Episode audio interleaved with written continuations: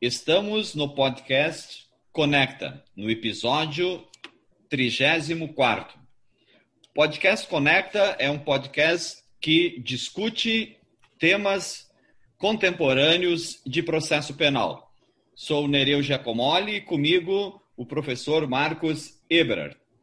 No episódio 34 de hoje, nós temos a grata satisfação e alegria de contar com a professora a doutora Marcela Mascarenhas Nardelli, que é doutora em Direito Processual pela Universidade do Estado do Rio de Janeiro, mestre em Políticas Públicas e Processo pela Faculdade de Direito de Campos do Rio de Janeiro, advogada, professora de Direito Processual Penal da Universidade Federal de Juiz de Fora, Minas Gerais, e autora de uma excelente obra sobre o Tribunal do Júri e a prova, especificamente a prova no Tribunal do Júri, que dá o tema, o título do nosso podcast de hoje. Então, tenho a, a, a, é, agradecendo a professora Marcela, tenho a, honra e a alegria de passar-lhe a palavra. Então, a palavra é sua, professora Marcela. Olá, é, cumprimento todos os ouvintes. Gostaria de, em primeiro lugar, agradecer o convite, que me deixou muito feliz, agradecer ao professor Nereu Giacomoli, professor Marcos Eberhardt. É uma grande satisfação participar hoje do Conecta e principalmente para tratar de um tema que me é muito, muito relevante, foi o tema que é, fez parte da minha tese de doutorado e, e que foi publicado como livro, né, como a gente tem no, no, no título do, do episódio de hoje. E é, o tema é a prova no tribunal do júri. A gente tem hoje né, discutido muito sobre os erros judiciários e a necessidade de se aprimorar o sistema de justiça para evitar ao máximo condições propícias né, para a ocorrência desses erros. Muitos desses erros estão relacionados à pouca atenção que se tem em relação aos fatos e a necessidade de conferir à prova um tratamento que atente ao seu caráter multidisciplinar. E no caso específico do júri, é mais do que urgente que se direcione ao procedimento um olhar mais desapaixonado para compreender que a sua configuração, é, da forma como temos hoje, é essencialmente contra-epistêmica. Então, da forma como está configurado o procedimento, é, é, muito mais propício a gente é, pensar, discutir a ocorrência de eventuais erros pelas faltas de, pela falta de condições efetivas que o procedimento, né, da forma como, como se tem, é capaz ou não é capaz de proporcionar aos jurados uma cognição adequada.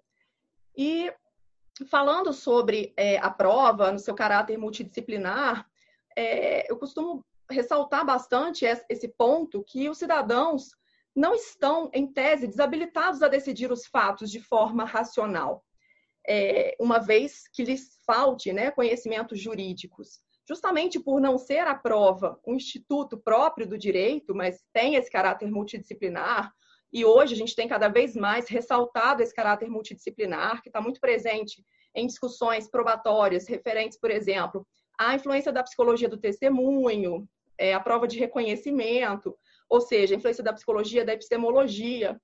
Então, muito se tem trabalhado dentro desse caráter multidisciplinar, e isso traz essa necessidade de se também considerar que a prova precisa ser, no caso do júri, é, trabalhada dentro do processo, apresentada aos jurados, e também a forma de decisão dos jurados e todo o procedimento de forma em geral, configurado a partir desse olhar e voltado para proporcionar, então, uma análise por parte dos jurados, né, de modo que lhes seja possível é, apreciar e decidir com racionalidade, apreciar a prova, né, para decidir os fatos com racionalidade.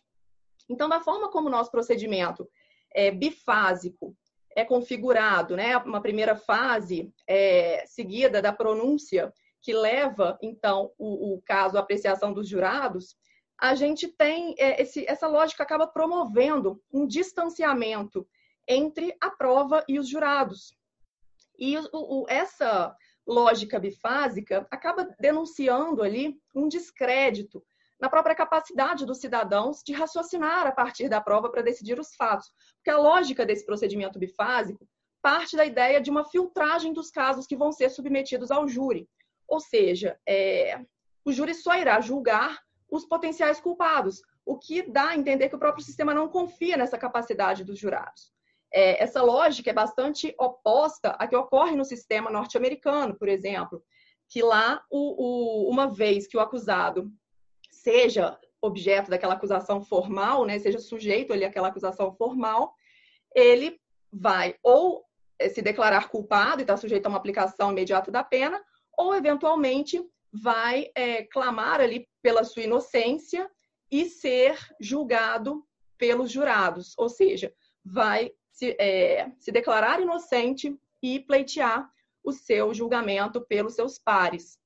Ou seja, o júri vai julgar o acusado que é presumidamente inocente e, como tal, vai realmente querer ser julgado pelos seus pares, pelos cidadãos. Agora, dentro dessa nossa lógica, essa, esse controle pela pronúncia acaba sendo a, praticamente a única forma né, de controle sobre a racionalidade do, do, do, do procedimento, a racionalidade do juízo do, pelos jurados. É, e, de forma geral, acaba não promovendo condições adequadas para que os jurados possam conhecer e decidir os fatos. Isso por uma série de questões. Então, por exemplo, em primeiro lugar, como a gente não tem aquele prestígio da prova na segunda fase, então a própria lógica bifásica faz com que haja um desestímulo da produção da prova em plenário, porque a essência da instrução vai se dar na primeira fase perante o juiz singular, é, acaba que há um predomínio dos debates na segunda fase, e eventualmente com a leitura de peças que referentes a elementos já produzidos nas fases anteriores, ou seja, há um desestímulo a essa produção da prova perante os jurados. Por outro lado, em relação às questões de direito que são trabalhadas nesse contexto, as próprias partes é que vão ser responsáveis por apresentar ao júri essas questões.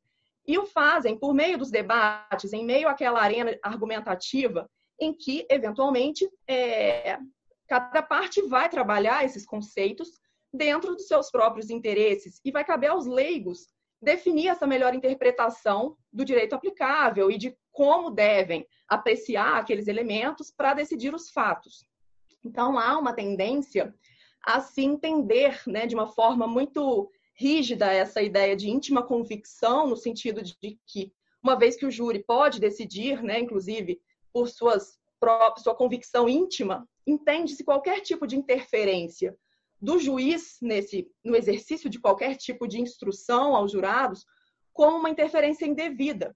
E essa não é a ideia que se deve ter uma vez que, e aí eu cito, né, sempre uso o, a experiência norte-americana como exemplo e consequentemente também, né, a tradição inglesa, que nesse contexto a, a é, é entendido como uma tarefa da corte, uma tarefa dos tribunais fornecer aos jurados a melhor interpretação sobre as questões de direito aplicável. Então, cabe ao tribunal instruir os jurados sobre como devem exercer a sua função, é, compreender aquelas questões que estão em discussão, como devem apreciar a prova, eventualmente é, é, instruções sobre a decisão a ser tomada, a presunção de inocência, qual é o grau de suficiência probatória exigido para a decisão dos fatos, enfim. E, e aí eu queria também passar para ouvi-los, né? Qual é a impressão sobre essa função do juiz, né, de instruir os jurados sobre essas questões.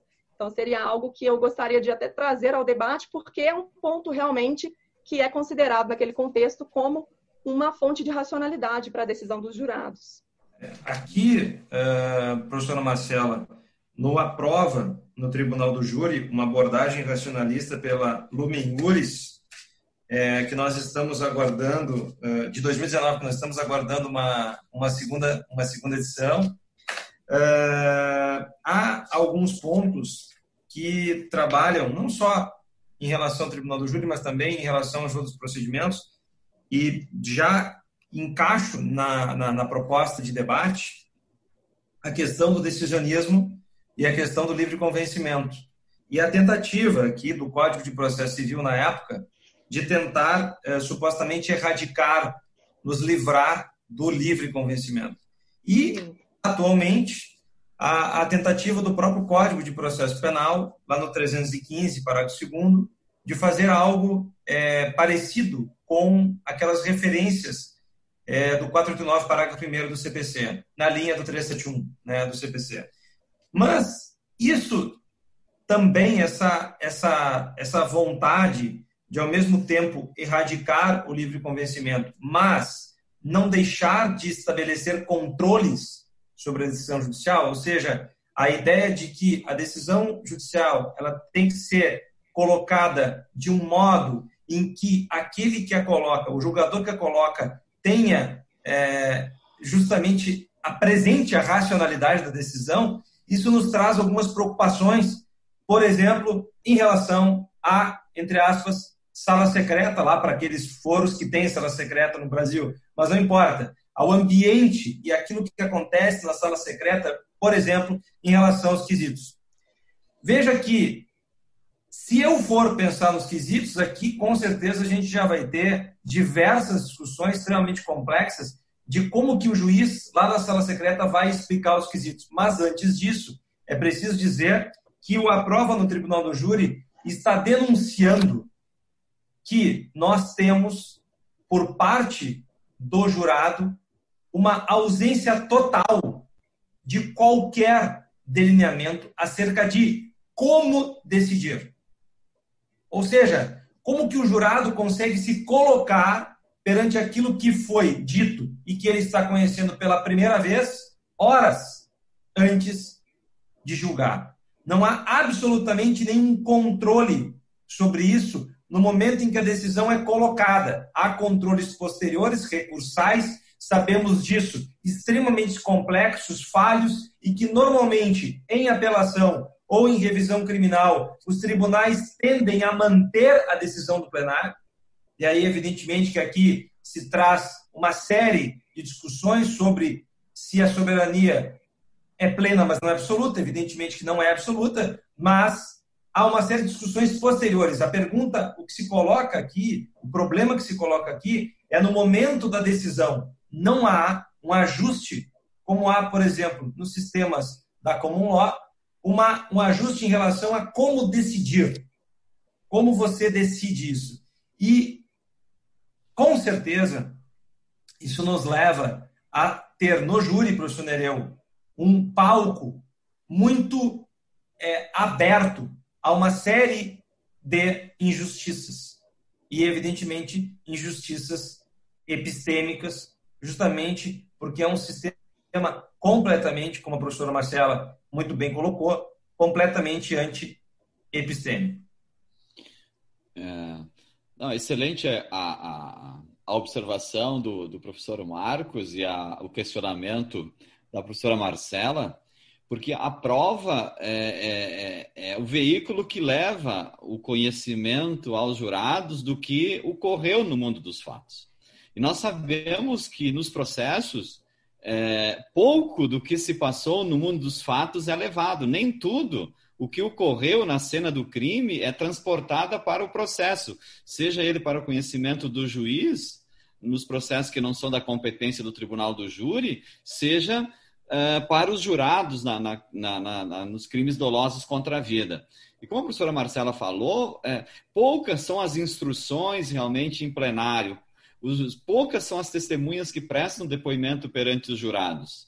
Né? Via de regra, toda a prova é colhida perante o juiz presidente do tribunal do júri. Depois, o que acontece no plenário, tanto a acusação quanto a defesa vão fazer, vão levar ah, para os jurados, retoricamente, o que interessa a acusação à defesa. Então, nem tudo, nem tudo o, do, o, o que de pouco se levou para o processo é transmitido para os jurados. Realmente seria importante, essa é uma observação muito importante, que pelo menos os jurados deveriam ter conhecimento de tudo que está nos autos, tudo que está no processo. Né? Mas só que isso, nem tudo que está naquele pequeno recorte do mundo dos fatos é levado para os jurados. Então a decisão ela fica cada vez mais distanciada da, da, de uma adequação da prestação jurisdicional, de uma resposta mais adequada, etc. Né? Claro que nós tivemos toda uma proposta na, na reforma do Código de Processo Penal, que depois não, não se substanciou mais adiante, de se produzir toda a prova perante os jurados. Né? É, talvez isso seria o ideal né, para que os jurados é, tomassem conhecimento de toda a prova, não só do que da prova que é lida. Né? O jurado nem sequer vê a testemunha, nem sequer lê o documento. Né? Então, o jurado está decidindo com base na interpretação que a acusação e a defesa fazem de um recorte muito pequeno do que está no, no processo. Né? Então, é muito importante realmente a prova, é, o, é, o, é, é, um dos pontos sensíveis do processo, e no tribunal do júri mais ainda, né? Em face da, da decisão, né? por, por íntima convicção, né? conforme a consciência, os jurados não fundamentam a sua decisão. Né? Realmente é um ponto bem, bem sensível e que merece toda a nossa eu, problematização. Eu, né?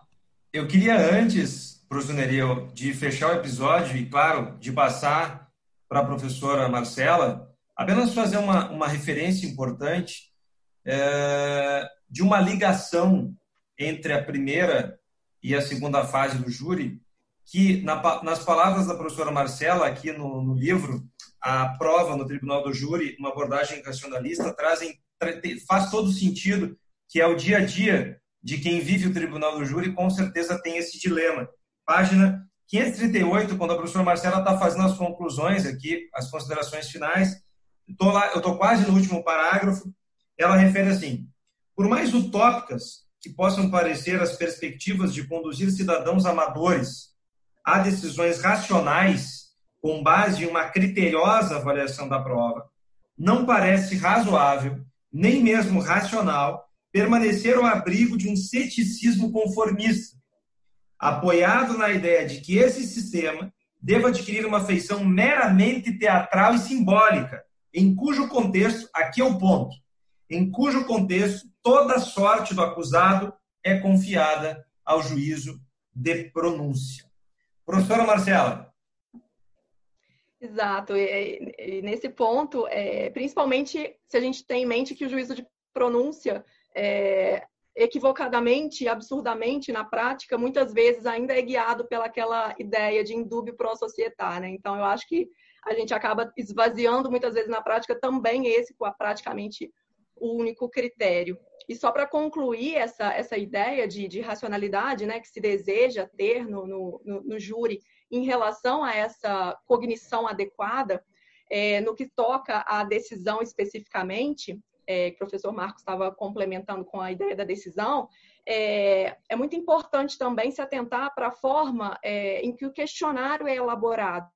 Então, uma vez que a decisão do júri não é motivada, a forma como temos né, no nosso sistema de civil law para suprir essa ausência de motivação, de fundamentação, é através de um questionário, mas de um questionário que o nosso não atende a esse papel, porque ele falta ali uma, uma exaustividade no sentido de trabalhar realmente através dos quesitos, né, que esses quesitos sirvam para os jurados como uma cadeia de raciocínio a partir da qual eles devem apreciar as questões que foram trabalhadas para então decidir os fatos. Então, isso foi até trabalhado pela Corte Europeia de Direitos Humanos na decisão Taxkey contra a Bélgica em 2010, de que os quesitos devem, para suprir essa ausência de motivação, servir tanto para proporcionar aos jurados essa cadeia de raciocínio, quanto para também proporcionar aos cidadãos e às partes uma forma de exercer um controle sobre a racionalidade da decisão, para compreender, para o acusado compreender o porquê foi condenado, com base em que, em quais argumentos.